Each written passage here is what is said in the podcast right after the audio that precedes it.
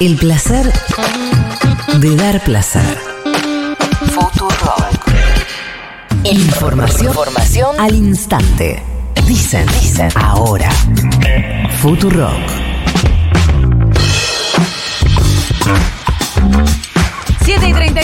7 y 33 dice el reloj, 19 grados dice el termómetro de la ciudad de Buenos Aires. Y hablando de cosas de tu pasado que preferís no recordar, se me vino a la memoria cuando en épocas de, llamémosle, juventud, él, a quien voy a saludar, eh, me picanteaba mucho cuando escuchaba el programa en el que yo trabajaba, que por supuesto no es este. Estoy hablando de Gustavo Lázari, economista, empresario pyme, conocido en Twitter como Lacha y que ha armado el comité de pymes, emprendedores y productores en apoyo al decreto presidencial. Lacha, buenos días. Florencia Halfon te saluda. ¿Cómo te va? ¿Qué tal, Florencia? Pero qué pena, me duele que no quiera recordar el pasado. fue un programa extraordinario. Extraordinario. Para mí fue mi compañero de autopista durante muchos años. ¿Cómo te enojabas, Lacha? Me acuerdo Sí. de esos tiempos. Eh, bueno, te quiero preguntar eh, sobre este comité. Primero, ¿qué mm, objetivo tiene el armado de este comité? ¿Y cuánto hay de esta noticia que circuló de que van a llamar a un cacerolazo contra el paro de la CGT? A ver, vamos por parte. Eh, te cuento un poquito la, la- la historia rápida del comité. Dale. Nada, es, es, es un grupo de, de- de- de- espontáneo, porque esto surgió, la verdad, que en un pasillo el 22 de diciembre, cuando terminamos un evento del Movimiento Empresario Antibloqueo, y en ese pasillo comentábamos con, algunos miembros del movimiento de la única forma que, eh, que creíamos, ¿no? Por supuesto, ¿no?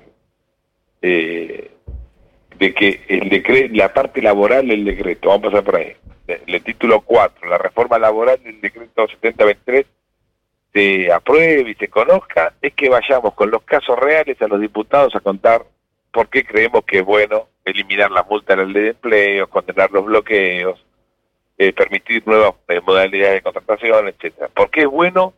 No solo para las empresas, sino fundamentalmente para los trabajadores. ¿ok? ¿Y por qué es bueno? ¿Cómo? ¿Y por qué es bueno? Porque sin multa de ley de empleo es realmente un golpe de gracia a la industria del juicio. Y sin industria del juicio, la propensión a la contratación es mucho mayor.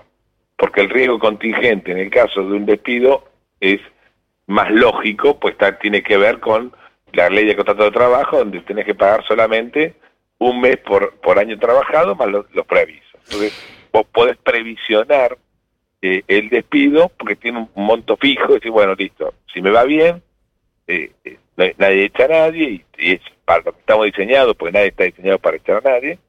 eh, y, si, y si la cosa va mal, tiene un monto determinado que es un mes por año trabajado. Entonces, eso tiene, creemos que tiene lógica, creemos que es justo aparte, porque creo que, no, digo que no hay que pagar ninguna indemnización, ni mucho menos, eh, como pero no tiene un un- una potencialidad de que no sabe dónde termina la multa, eh, el- el- el- la indemnización, porque un abogado te puede llevar la multa estatus.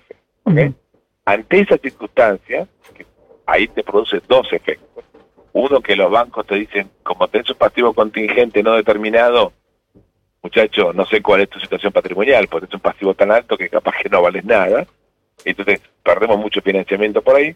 Y la otra es que no sabés si estás contratando una explosión. Entonces, la gente se desanima y vos fíjate que el no crecimiento del empleo privado tiene mucho que ver con esto, pero enormemente que ver. También tiene que ver con el costo con el costo laboral no salarial, que es impuesto que todavía no se tocó. Pero bueno, también pelearemos, o pelearé en algún momento por eso.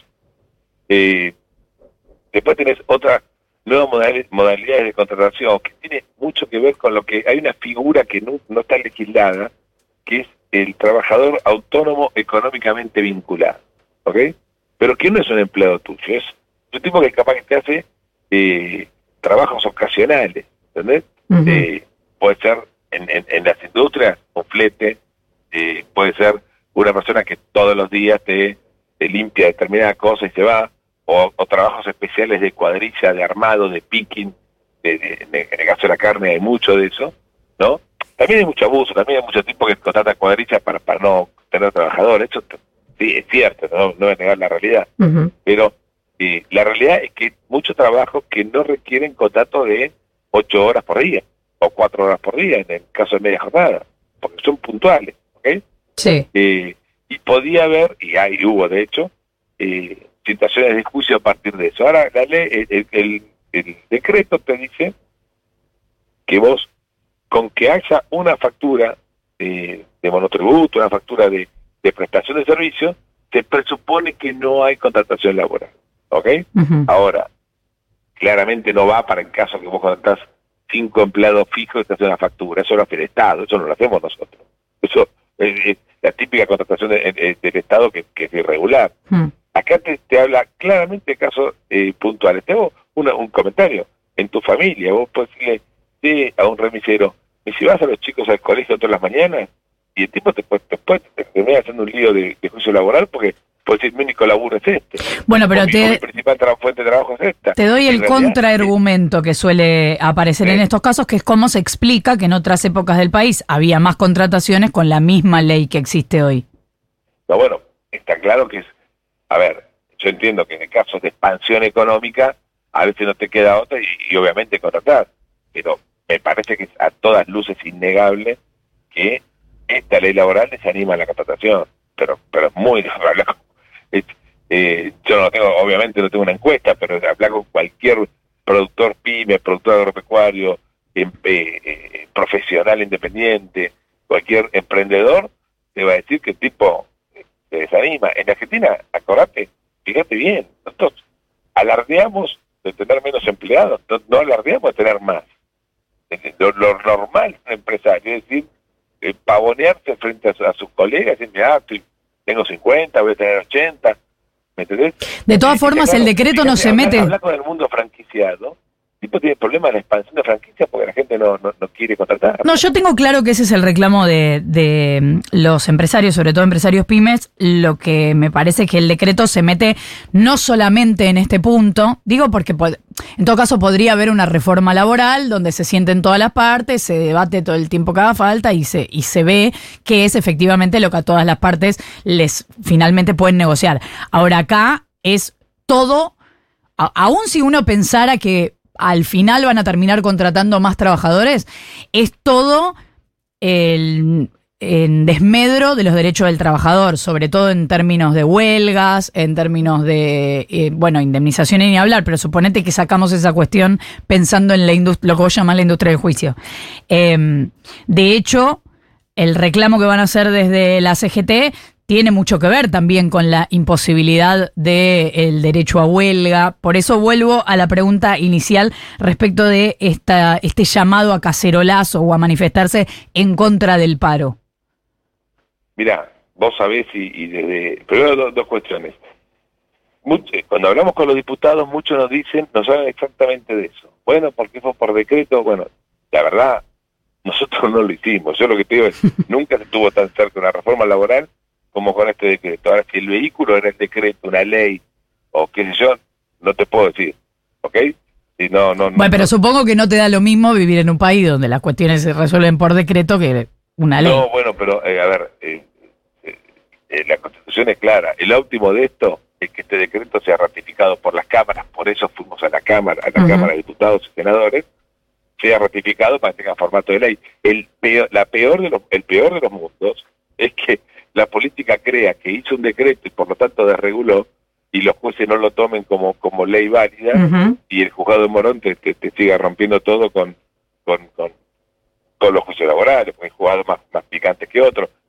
Es el, te coincido contigo, es el peor del planeta, entonces no tiene seguridad jurídica, no hagan nada, muchachos, no, es, es, es un fulito para tribuno. Eh, para que no me quiero ir de, de, El cacerolazo. de, de- de tu pregunta. Eh, mira, nosotros que, vos sabés, primero, sabes mi opinión desde, desde la autopista Buenos Aires-La Plata, que, que yo soy contrario a todos los paros, a, a todo tipo. Para mí la, la producción no debe parar nunca. Por dos motivos. Primero, porque la producción es sagrada y no debe parar.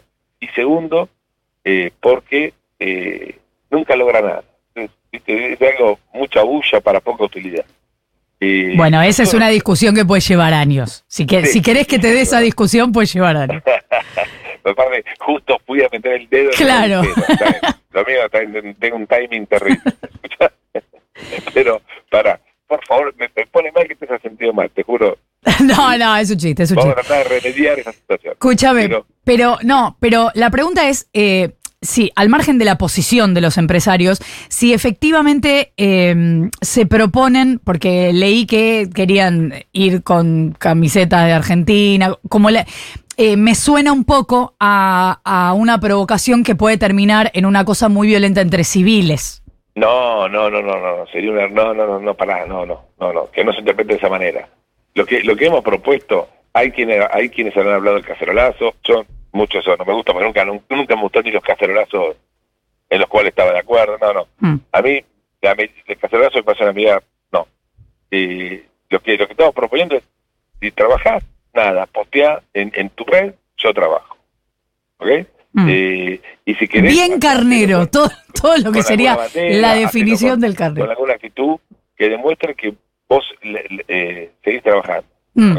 Bien, Eh, yo, a ver, si en mi fábrica los muchachos no trabajan y van a la marcha, y bienvenido, chao, loco, no, no, no, no puedo decir nada. Y, y ese derecho, que, que, que alguna actitud de un tercero no me guste, no quiere decir que pueda prohibirla, que pueda cuestionarla. Eso, pará, porque si no, hacemos hacemos un lío bárbaro.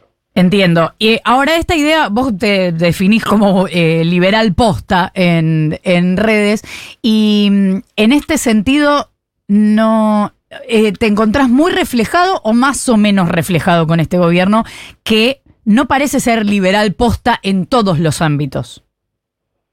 Mira, eh, mi ley terminó, no terminó dijo en el, terminó que feo, dijo en el, en el discurso eh, que tiene una hiperinflación plantada y que va a priorizar eso. Y, y eso lo está llevando a hacer eh, alguna, algunas acciones de gobierno que no son tan liberal posta, como por ejemplo el aumento de retenciones. Eh, y vos, no sé si sabrás, pero yo no estoy en el espacio de mi ley, de hecho de las tres veces lo voté una, la última, eh, porque yo tengo una actitud, digamos, más, más eh, respetuosa y contemplativa con el tipo que no piensa como yo, ¿ok? Bien. Entonces, en ese sentido ahí tengo, tengo alguna diferencia. Y por otra parte, tiene un espíritu reformista que el cual no puedo ser tan necio de no apoyar. O sea, para mí la derogación de la ley de abastecimiento, alquileres, con el, con el impacto de shock que tiene, es importante, es, determinante. Y creo que la impronta defi- definitiva va a ser hacia una libertad de mercado más, más, pronunciada. Entonces, en ese sentido, claramente lo apoyo. ¿ok? Pero, evidentemente, yo tengo mis reservas, más que nada con algunas cosas de estilo y formato, porque mm, jamás agrediría, agre- agredo, no, se me fue el nervio, el, el, el verbo, jamás agredo eh, eh, a un tipo que no piensa como yo. Eso realmente no, no me gusta del espacio ese y, y Claro. siempre tuve mi diferencia. Gustavo, buenos días. Florencia Gutiérrez te saluda. Eh, ¿Qué tal? nosotros la esta semana hablamos con otro empresario pyme, Daniel Rosato, y él nos eh, explicaba su preocupación porque, bueno, la, la mm, pérdida de poder adquisitivo iba a golpear muy fuerte el consumo y entonces eh, estaba el riesgo latente del cierre de muchas fábricas y también se alertó porque la posibilidad de que haya una apertura indiscriminada comercial iba a generar que, por ejemplo, ingresen muchas importaciones o que ingresen productos de- del exterior y entonces, bueno, se les haga muy difícil a las pymes locales poder competir y poder reconvertirse y entonces también eso genere más cierre todavía de las pymes. Vos como eh, empresario pyme, ¿tenés también esa preocupación? Eh, mira, esa preocupación es absolutamente válida. Eh, en buena parte la comparto. Y permitime una cuestión. Para mí es inexorable, y esto va más allá que te guste o que no te guste, que viene un proceso de apertura y que viene un proceso de reducción de subsidios. Porque si tenés una hiperinflación, los tipos te van a decir, este gobierno, el que viene, otro, muchachos, no puedo regalar más la guita en las tarifas. ¿Ok? A todos nos gustaba que nos cobren las tarifas más baratas. Por lo tanto, viene sobre la mesa un peso. Imagínate una mesa que viene una tonelada y las patitas son medio flojitas. Entonces, para que no se caiga esta mesa, vos tenés que fortalecer las patas. ¿Entiendes? Entonces, Las patas, ¿cuáles son? Desde mi punto de vista. Abrime la economía, ok. ¿Me sacaron subsidios? Bueno, dale, ok. Eh, bajame la carga impositiva, bajame la carga regulatoria ligada al impuesto, dame una, una, una, una, ley laboral que nos permita contratar no tener este riesgo de contingencia y un riesgo de inmovilidad laboral que tenemos. ¿Ok? Dame seguridad jurídica y la cuarta, la quinta, la cuarta pata, dame cierta responsabilidad, no dame porque el gobierno no la puede dar porque elimina los instrumentos y me parece correcto, pero algunos empresarios tendríamos que poner la barba en remojo y actuar con alguna responsabilidad para sostener el modelo. ¿ok? Que si no están esas cuatro patas, coincido con el, con el colega, que la apertura y la reducción de subsidio te liquida. Es discusión. Pero, para, para, pero eso Diga. es lo que pasó en la segunda mitad de la década 90, eso es lo que pasó eh, en, en otros periodos donde se abría la economía, se atrasaba el tipo de cambio para que la inflación sea baja y obviamente la pagamos, la pagó el consumo y la pagaron las pymes. Pero yo no, no soy necio, conozco, conozco la realidad. Pero ¿cuál es el problema? Es que si eso es inexorable, bueno, dame las patas para sostener esa inexorabilidad. Es Gustavo Lázari, economista, empresario pyme. Si le suena el apellido es porque efectivamente es el hijo de Elita de Lázari. Gracias, Lacha, por habernos atendido. Bueno, felicitaciones por el programa. Gracias. En deuda con vos, ya repararemos de alguna manera. Te mando un abrazo. Gracias por atendernos. Diez minutos para